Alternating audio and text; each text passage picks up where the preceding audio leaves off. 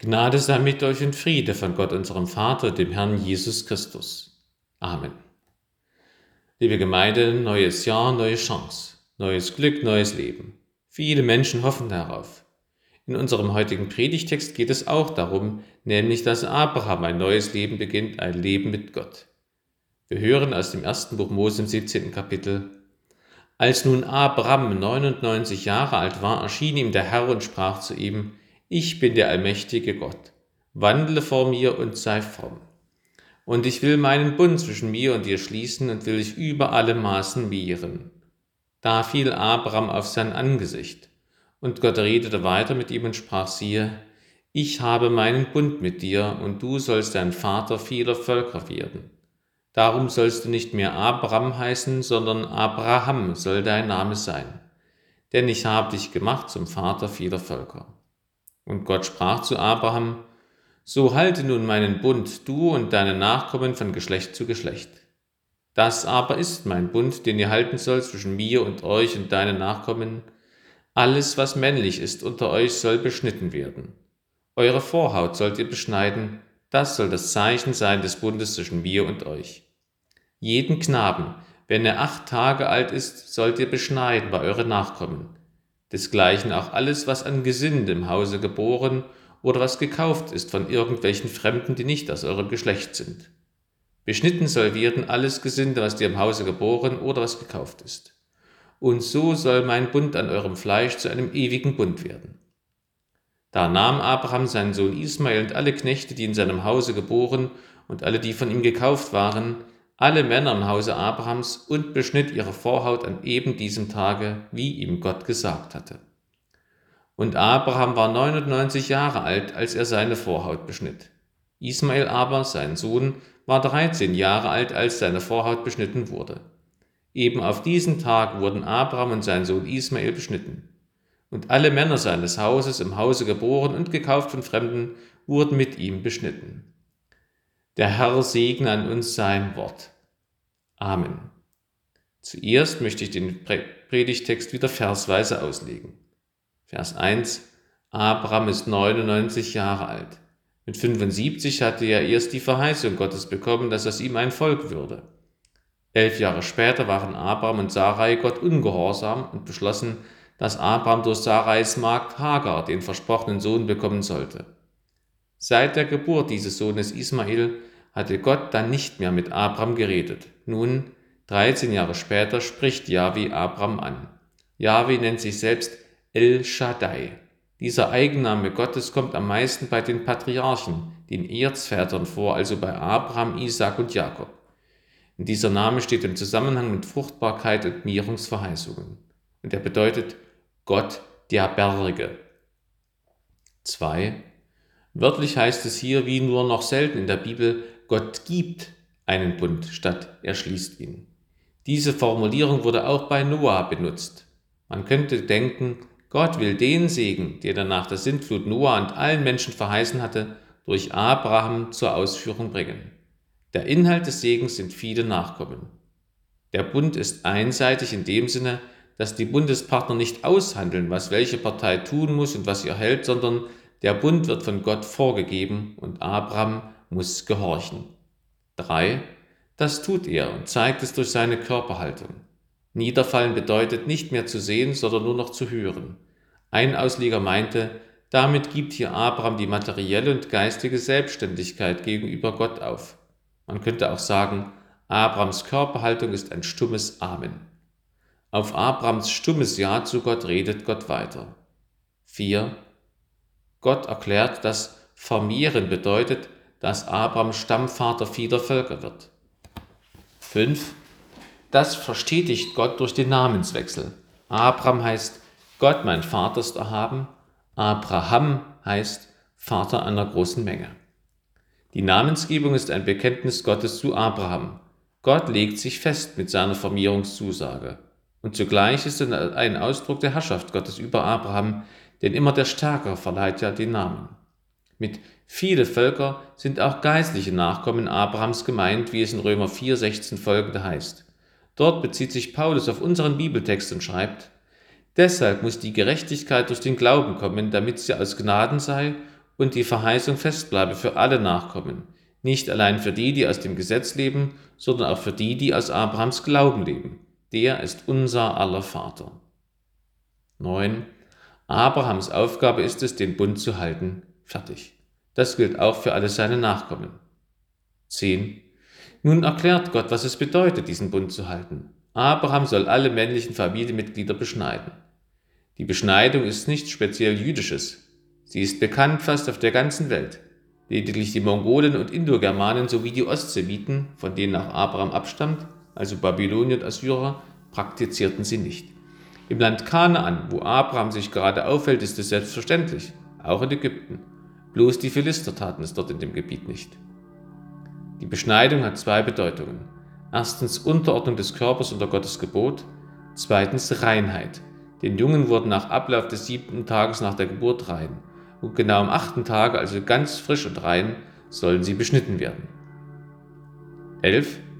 Hier wird das Beschneidungsgebot konkretisiert. An der Vorhaut des Gliedes sollen die Männer und Jungen beschnitten werden. 12. Hier wird diese Acht-Tagel-Regel benannt.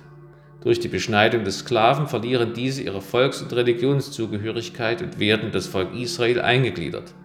Es war eine große Gruppe von Sklaven, die mit Abraham lebten. Auffallend und besonders biblisch ist an dieser Beschneidung folgendes. Erstens, Gott ordnet die Beschneidung an.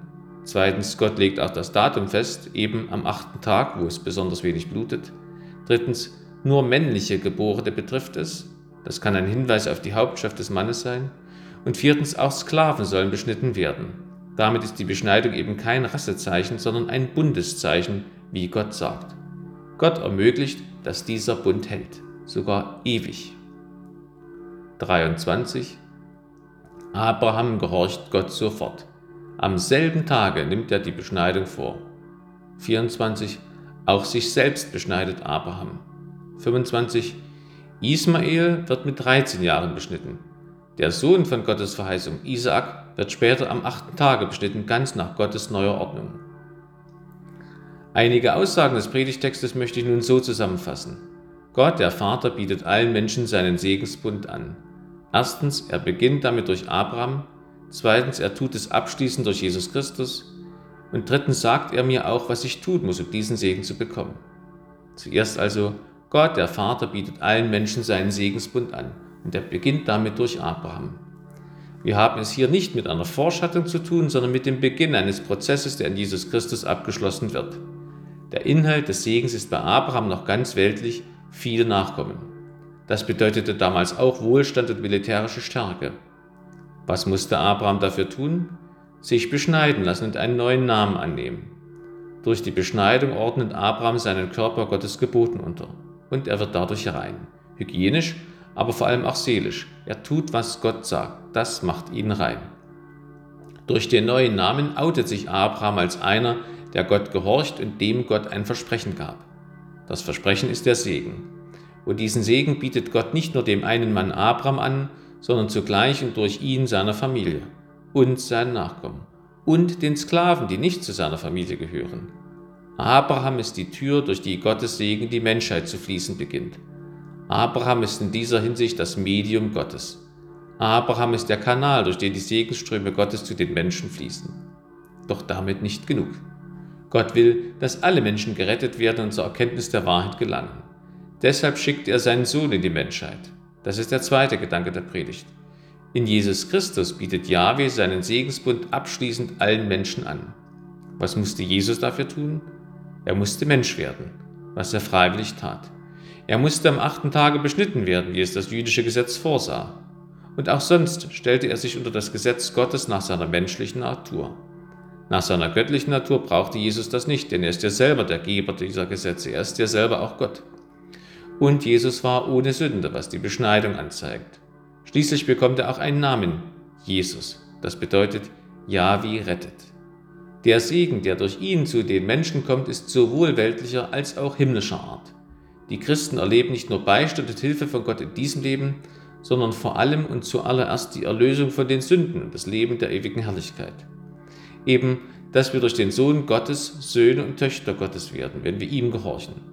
Paulus fasst das zusammen mit den Worten, als aber die Zeit erfüllt war, sandte Gott seinen Sohn, geboren von einer Frau und unter das Gesetz getan, auf dass er die, die unter dem Gesetz waren, loskaufte, damit wir die Kindschaft empfingen. Anders als Abraham tat Jesus das alles nicht, damit er selber den Segen bekommt, sondern damit alle Menschen den Segen bekommen, auch wir. Man muss nicht Jude sein, um Gottes Segen zu bekommen.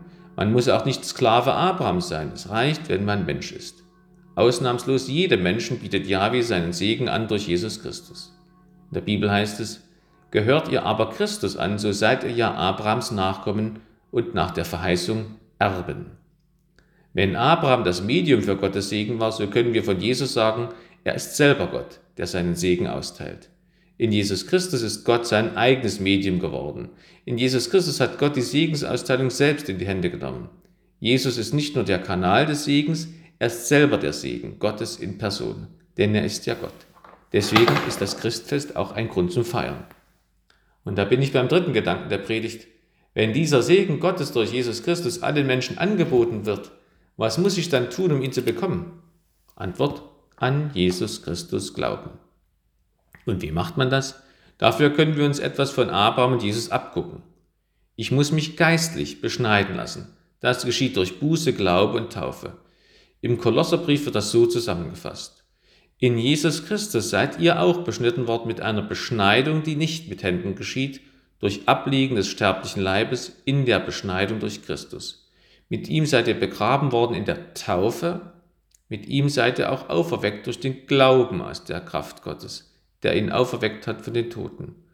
Und Gott hat euch mit ihm lebendig gemacht, die ihr tot wart in den Sünden und in der Unbeschnittenheit eures Fleisches, und hat uns vergeben alle Sünden. Im Einzelnen heißt das, wie bei der Beschneidung soll ich meinen Körper unter Gottes Gebot stellen. Preist Gott mit eurem Leibe, heißt es im Neuen Testament, und auch ihr seid der Tempel des Heiligen Geistes. Was ich esse und trinke, was ich anziehe und trage, wie ich meinen Körper pflege, wozu ich ihn benutze, all das soll nach Gottes Vorgaben geschehen. Da gehört, dazu gehört zum Beispiel auch, dass ich meinen Körper nicht durch Süchte ruiniere, nicht durch zu wenig Bewegung, zu viel Essen ruiniere und dass ich keine Unzucht treibe, also keinen Sex außerhalb der Einehe zwischen Mann und Frau habe. Ich soll rein sein, wie es die Beschneidung ausdrückt. Wenn es um beste Vorsätze für das neue Jahr geht, dann sollte dazu gehören, dass wir und unsere Familie gesund leben, was Ernährung und Bewegung betrifft, und rein leben, was den Umgang mit anderen Menschen betrifft. Keine Pornos schauen, keine Gewalt schauen, den Medienkonsum beschränken und inhaltlich an Jesus Christus ausrichten. Wie bei der Namensgebung Abrahams und Jesu Christi trage ich als Christ nach Bekehrung und Taufe einen neuen Namen, ich bin Christ. Und wie bei Abraham und Jesus steckt darin sowohl die Verheißung Gottes, nämlich dass ich wie Christus auferweckt werde von den Toten und in die ewige Herrlichkeit gelange, es steckt in dem Namen Christ aber auch die Aussage, wer mein Herr ist, eben Jesus Christus. Ein Christ gehört nicht zu Jesus Christus, er gehört Jesus Christus, ganz und gar, mit Haut und Haar, mit Seele und Verstand und Leib. Wenn ich sage, dass ich Christ bin, dann oute ich mich.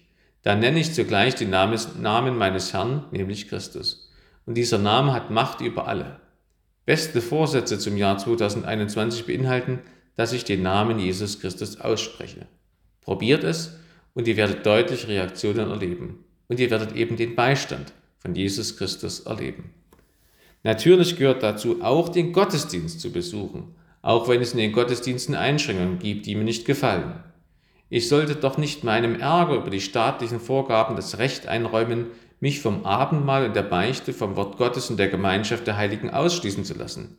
Das wäre eine ganz subtile Form der Selbstvergottung. Verfolgte Christen in anderen Ländern müssen sich dauerhaft unter sehr unangenehmen Bedingungen treffen und heimlich Gottesdienst feiern. Klar, dass dort nicht gesungen werden darf, weil man sich dadurch verraten würde.